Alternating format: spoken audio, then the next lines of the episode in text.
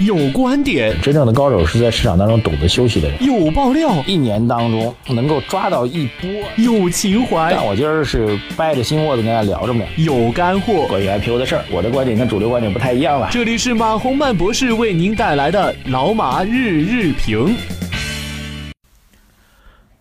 好，各位老马日评的听众朋友们，大家早上好啊！现在是北京时间的早上七点十一分啊，一周新的交易日要开始了。这个小长假之后呢，今天是四个交易日啊。呃，惯例啊，首先来看一下这个昨天晚上啊，北京时间昨天晚上这个美国股市的交易状况啊。那么三大股指基本上都是冲高回落吧。呃，都是下跌的，但是跌幅都不是很大啊，盘面当中相对比较淡静。那么，如果从最近两天的走势来讲呢，这个值得关注的应该是上一天的走势啊，就是非农就业数据出来之后呢，美国股指呢是低开之后然后高走的一根比较明显的阳线。那么昨天的这根下跌的小阴线呢，并没有在趋势上跌破，所以整个美国股市是走强的。然后在这个小长假期间呢，我也加评了一期啊，不知道各位听到没有啊？响应大家的这个呼声啊，我们针对美国的三月份的非农就业数据专门做了一个新的一个评论。呃，这评论其实告诉我们什么呢？这个数据确实比预期的要略好一点啊，但是这数据还不足以去导致美联储去短期内加息啊，四月份加息的概率还是比较小的。啊，六月份有没有呢？我觉得走一步看一步吧。那么总体上来讲，这。全球的经济学家啊，包括美联储的专家们吧，美联储委员们，总体的看法是认为呢，今年美国呢还是存在两次左右的加息，所以到底什么时候加，加多少，那到时候再说啊，这个变来变去的啊，咱也不用去猜啊。作为投资人来说呢，对于我们来说比较重要的就是。呃，四月份不加，拖到六月份加，那对于我们的投资人来说，最重要的就是我们获得了两个月的喘息的时间吧。这两个的月的喘息呢，不只是针对中国股市，更重要的是针对中国经济。所以今天呢，我们特别想跟大家聊的是一个新的词汇啊，对于大多数来说可能是比较新的一个词汇，叫做债转股。债转股在前期呢就有讨论过，但是当时我自己没有做任何评论啊，原因呢就是我觉得，呃，出台的概率不是特别大。呃，但是从目前情况来讲呢，我们看观察到信息来讲呢，这个债转股出台的概率越来越大了，而且消息越来越明确了啊，有两个一的概念啊。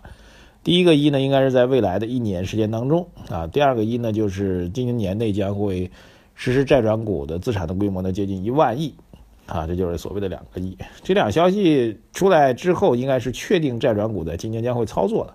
然后我就在想，债转股的原因什么呢？那么在小长假期间呢，恰恰也也其实也知道了啊，这个国有的几大银行、五大银行吧，工农中建交，啊，出台了这个相关的年度报表的业绩，这报表的业绩比预期的要差，啊，整个的利润增长基本上处于一个零增长的状态，银行当年坐在那里就能赚钱，啊，朝南坐就能赚钱的状况彻底被改变了。这背后是一个比较大的隐忧啊！这个隐忧呢，反映出两个问题。第一个问题呢，就是商业银行，特别国有商业银行，他们的这个利润增长跟我们中国的宏观经济是密切相关的啊，所以至少反映出去年的经济增长，呃，在这个内生增长动力当中确实存在问题啊。第二一个问题呢，就在于，呃，这些所谓的这个问题呢，集中在了大型的国有企业这边啊。这种问题呢，随着我们呃今年将会继续开展的类似于。呃，所谓去产能啊，类似于钢铁、煤炭这种去产能的呃政策的推进啊，意味着国有银行的这个不良贷款的问题、利润增长减速的问题会进一步的严峻化。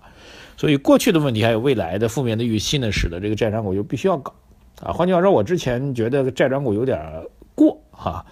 啊虽然它确实是一个比较有效的方法吧，那么，但是我觉得有点过。那现在来看呢，基于四大银行的这个财报的数据来讲，我觉得不是过了，而是必须要做哈，是不得已而为之。那这件事情怎么来理解？任何一个硬币都有正反两面，对于宏观经济来说更是如此。我一直在讲，当我们看到一个比较好的数据的时候，您就知道，将来呢这个次性的政策、鼓励性的政策就会减弱。对于股市来说，往往会关注那个负面的另外一面。啊，大家会忽视这个好的一面，除非你好能够一直延续下去。债转股这事儿也是啊，它首先源自于一个负面的一个要素，这个要素呢就是呃国有银行他们的利润在下降，国有银行的不良资产在上升啊，未来的不良资产、不良贷款的比率还会更加高啊。由于我们要实行这个钢铁、煤炭的去产能这些政策等等呃，所以这是一个硬币的一个负面的一块。那么硬币的正面一块呢？由于出现了这些问题，所以我们就会推行债转股。债转股的一个最大的功能就是什么呢？将会大幅度的使得这个两块啊，不管是银行的不良资产，还是借贷方、融资方的这些国有企业，他们的这个财务报表都会得到迅速的优化。这两者都这两部分啊，就国有银行和贷款的国有企业，他们的财务报表都得到大幅度的优化。对于国有银行来说啊，原来那些不良资产可能马上就要会曝光出来啊。按照不良资产的分类的话，你这个呃资资本充足率就要需要再去做补充啊。对于银行来说，这是非常大的一个压力啊。但是，一旦债转股的话，就意味着这部分的债权变成了股权，股权就不存在坏账的问题，股权就不存在坏账的问题，所以不良资产的比例会大幅度的下降啊。商业银行可供用于贷款的资金，资金的周转速度会更高，这是一块。而对于那些 借钱的国有企业来说，欠钱的国有企业来说，他们的最大好处就是，哎，我以前比如今年我必须要还啊几百万、一个亿的债吧，啊银银行的贷款，但是我压根还不出来，因为我经营效益没有那么好。那转成债权涨股权之后呢，就意味着这些所谓的债就不用还了，股权哪有还的呢？股权和债权最大的区别就是债权你必须要到期还本付息的。股权是不需要还本付息的，股权拿到的只是一个，呃，这相应的股份所对应的投资资金的一个回报而已，啊，它是一个没有任何期限的这样一个投资的权利。债权和股权是完全不同的，所以意味着这些国有国有企业贷款的国有企业来说，他们的这个财务压力会大幅度的减少。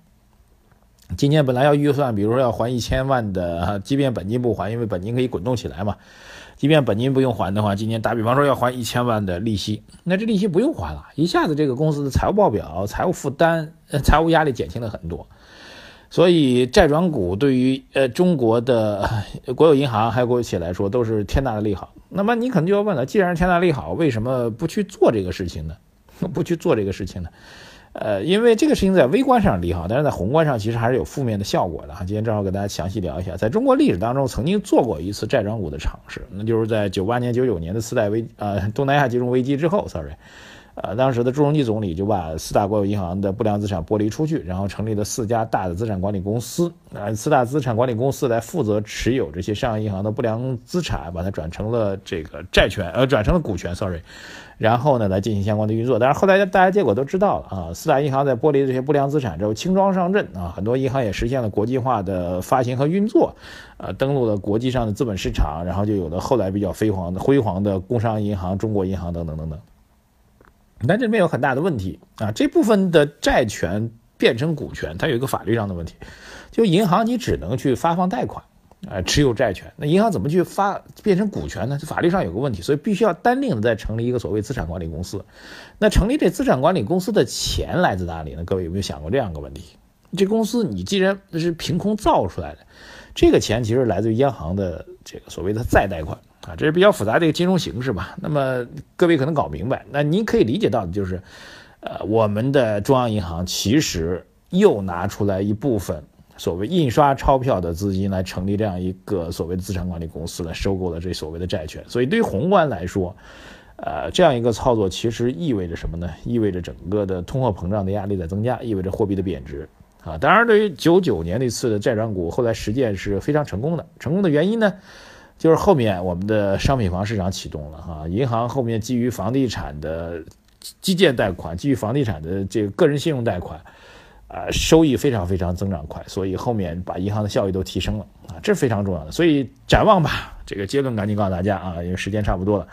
第一个短期债转股的实施呢，意味着国有银行的效益会转好，国有企业的效益会转好，他们都上市公司，对于稳定我们的资本市场是非常好的一件事情。对债转股事情，对于资本市场来说属于重大利好。然后，这个从未来角度来讲，债转股到底能给银行带来多大的好处呢？啊，现在其实没有类似于房地产这样再能带动银行业绩提升的领域了。